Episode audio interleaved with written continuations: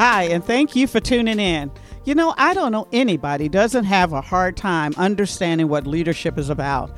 It has changed in the 21st century, and because it has changed, you know, there's not a lot of information out there that pulls it all together so that you have the steps you need to be the best leader that you can. Leadership is all about influence, and this podcast is about helping you understand how to influence others and to build the collaborative team that provides you the inclusive, high performing workplace that you are looking for. Whether this is the first job you've had as a leader, whether you're an individual contributor, or you've been in leadership for 30 years, there is something for you on this particular podcast. It's called Remarkable Leadership Lessons, shared by Denise Cooper and her friends.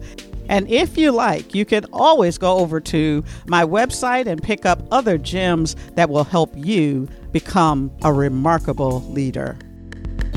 I love the fact that you came back, and this is part two.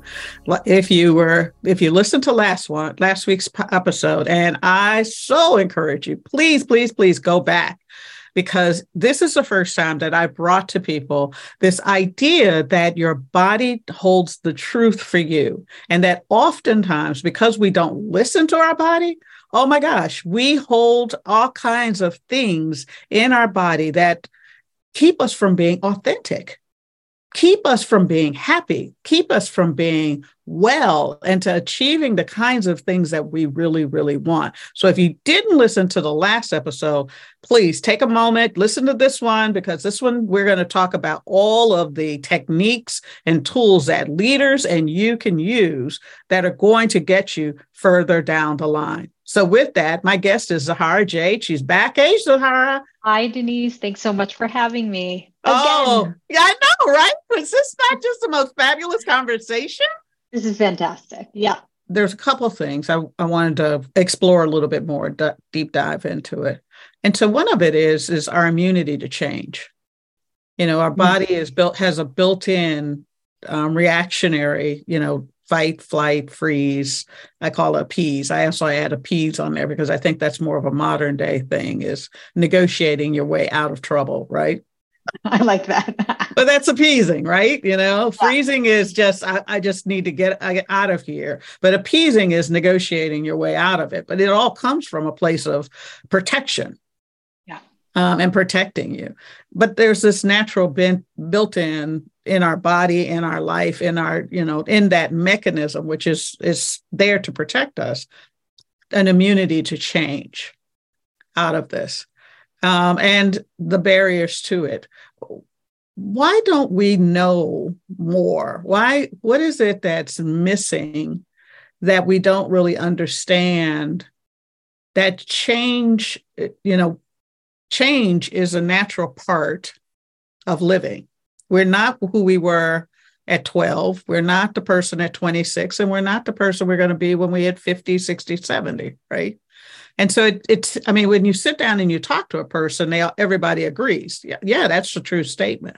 Except when it comes to actually going back, slowing down enough to say, you know what? I'm not 30 anymore. What do I want? And is it okay to change? right. You know in psychology we call it resistance but we get really comfortable where we are. Even when we're uncomfortable and we're suffering change is this black box. It's sort of this black hole. And that black hole is the unknown Mm-hmm. And we're terrified to step into the unknown because it's it, essentially it, it, means death, death of what we do know. And we're, we're all terrified of death. And so to step out of what we know into this unknown sort of death of what we have, right? Terrifying. Even if it's gonna, even if it's going to be better, we don't know right? We so it's the uncertainty. It's the uncertainty. It's, it's the uncertainty. Yeah.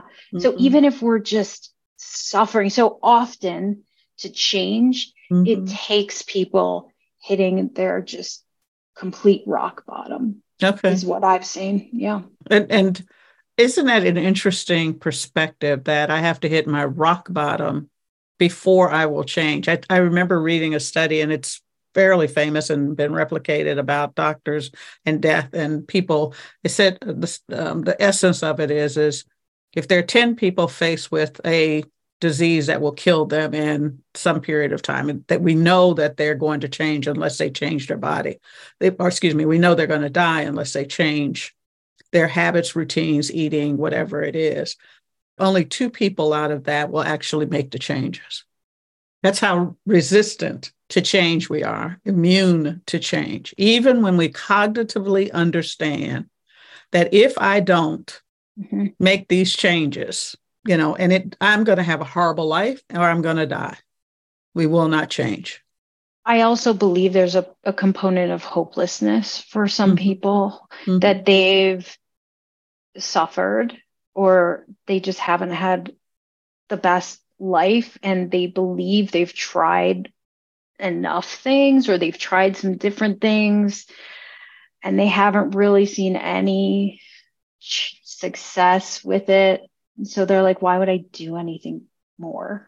There's a lot of people walking around in the workplace that are carrying a lot of things, little t traumas, um, and little t traumas are just those little nicks. Some people might call them microaggressions, macroaggressions. They may be all kinds of little things that we say. We don't really think of them as traumas per, as per se. And so this time, this episode, I really want us to talk about some of the tools and techniques that people can use especially leaders executives or people who are in large in organizations where they're leading other individuals on what to do i think one thing to be aware of is that both you as a leader and your direct reports and employees everybody holds their own past. And we all have past trauma.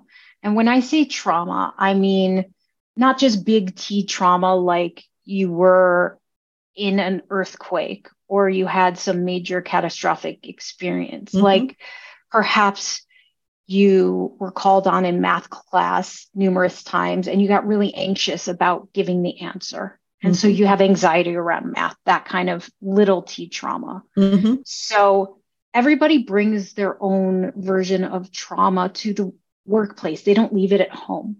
Mm-hmm. And just knowing that sometimes people react not because you've said something wrong, but just out of trauma. And you might not know it, they might not know it. Is it's just a good awareness to have. And and oftentimes what I'll tell leaders is is that when you see somebody reacting that seems a little bit too much or too little, because sometimes people just shut down. Right. You need to pause and be curious and just kind of go, hey, you know what? Um, tell me what you heard. You don't have to tell them what they're experiencing, but what did you hear yeah. me say? Yeah. Just to confirm that we're still on the same page. Tell me what the outcome is going to be if you do X, Y, Z. What are the things that you might not, you not, might not be able to take care of? if you know that you've got somebody who probably is a people pleaser because it's pretty easy to see them um, even though they think they're invisible right? We all think we're invisible right? But people know us. Stop them and say tell me about your to-do list your priority list. How long do you think things are going to go? I need you to renegotiate some of these timelines for me so that now what you're doing is you're setting a new way in which you can be pleased. Knowing you know this this um one of the things i see in many of the organizations i'm in is this culture of busyness mm. everybody's mm. got to keep moving everybody's got to keep doing everybody's got to you know i'm busy i'm busy how you doing today oh i'm busy oh i'm busy kind of thing and so getting them to understand that busyness is not necessarily effectiveness yeah. and what is it that you're looking for are you looking for activity or are you looking for effectiveness and helping leaders work through those kinds of questions with their their direct reports their peers etc does change things for them and then being able to coach with them and help them see when we're together that there was a different reaction and how mm. uncomfortable that different reaction was because it is uncomfortable, uh, but how much more effective they are in handling their own business, of allowing their authentic self come to place. Uh, what are your some of your techniques in which you get people when they're at work to tune into their body, particularly when it's they feel conflict? Because we all avoid conflict. A lot of it is just the practice of doing it outside of work, right? Mm-hmm. So it depends on what happens in their personal work that we're doing. So people connect in different ways and they find different places that they're being triggered. Mm-hmm. So part of it is we start with like them noticing what's triggering them. So if somebody's being triggered when their boss is speaking to them, noticing, okay, what are they feeling when they're being triggered? Is their face getting red? Is their heart pumping faster? Um, what are they like? Are they feeling something in their gut? What are they feeling? And then I've got this whole process that they can work through for noticing and being mindful of what's happening in their gut. So just tuning into that. And sometimes it's helpful if they have time to just like go in the bathroom, spend a few moments on the toilet seat and just breathe into it and do a little mindfulness practice to explore mm-hmm. that. So are you talking about the truth catalyst? Is that your process, the truth catalyst? I, I mean, I have a, an entire online course that walks them through different practices that they can mm-hmm. do. Okay. Mm-hmm. That that's part of my program, and mm-hmm. then we we customize other practices. Right, my it's not just one practice, but okay. this is an example of something that they can do. Okay.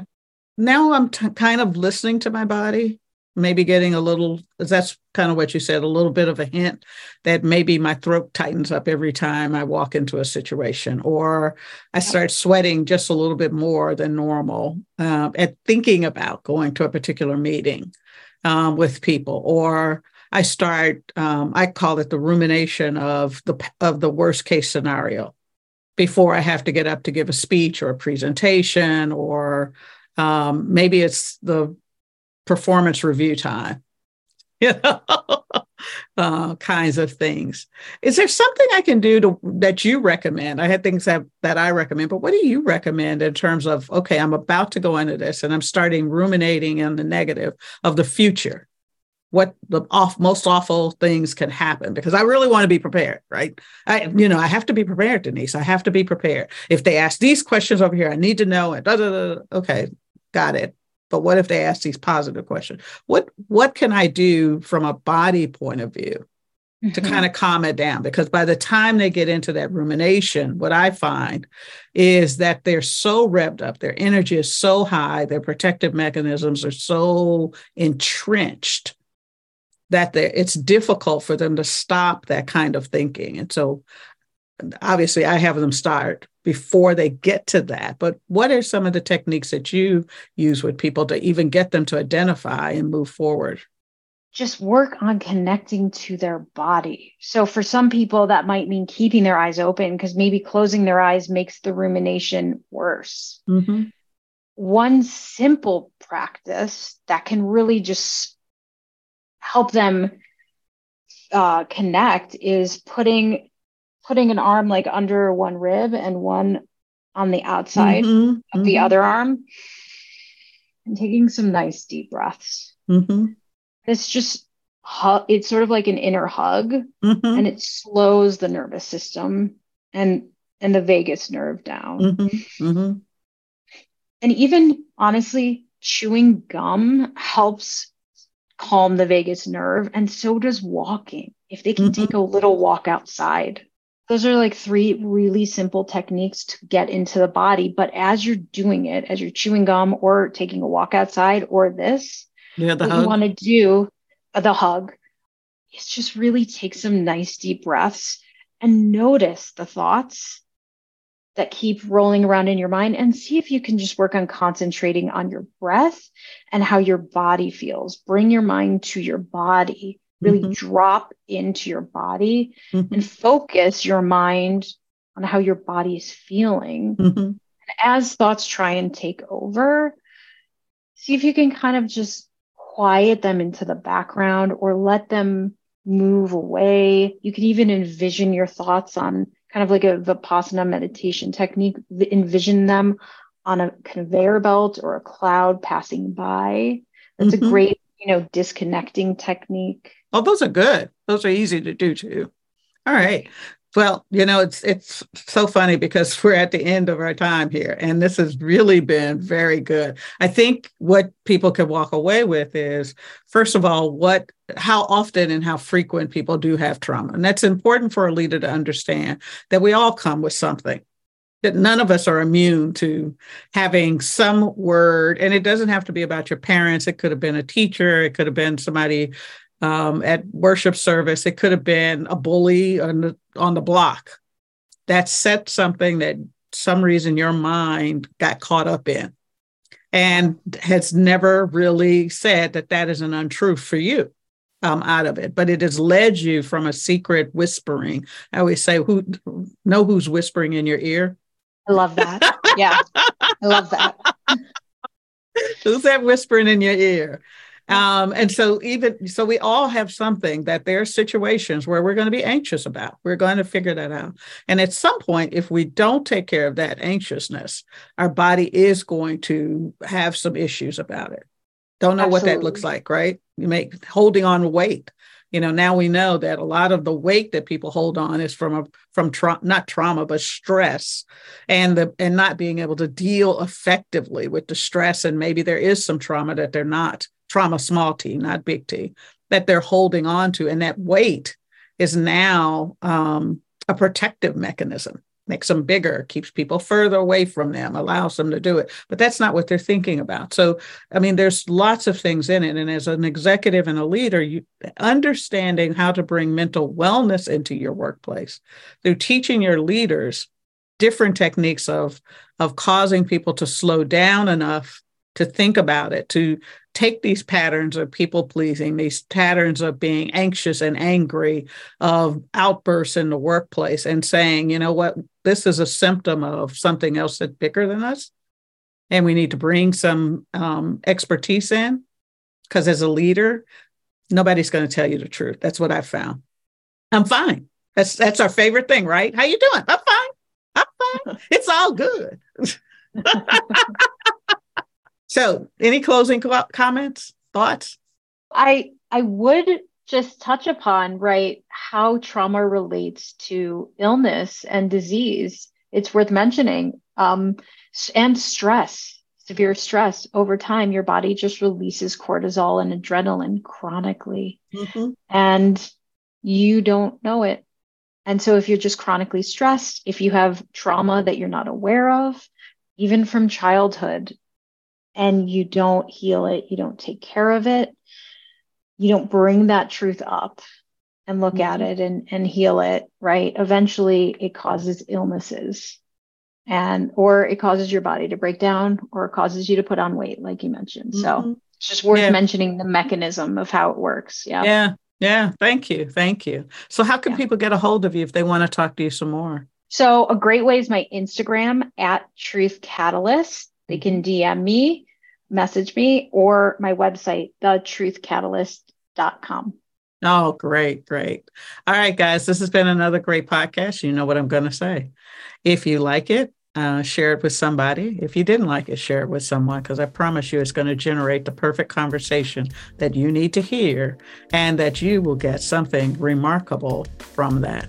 And with that, we'll see you next week. Well, as I said before, this is a wrap. Hey, thank you so much for following me. And if you really, really want to make things better and help me get the word out, please go like this wherever you're listening to your podcast. Follow me on LinkedIn, Instagram, and Twitter. All of that's in the show notes. And for doing that, go to my website and click on the uh, network, and you'll be able to get some free gifts that will help you figure out how to be the best leader that you can be. As I always say, if you like it, share it. If you don't like it, share it because I guarantee it will definitely help you become the most remarkable leader you can be.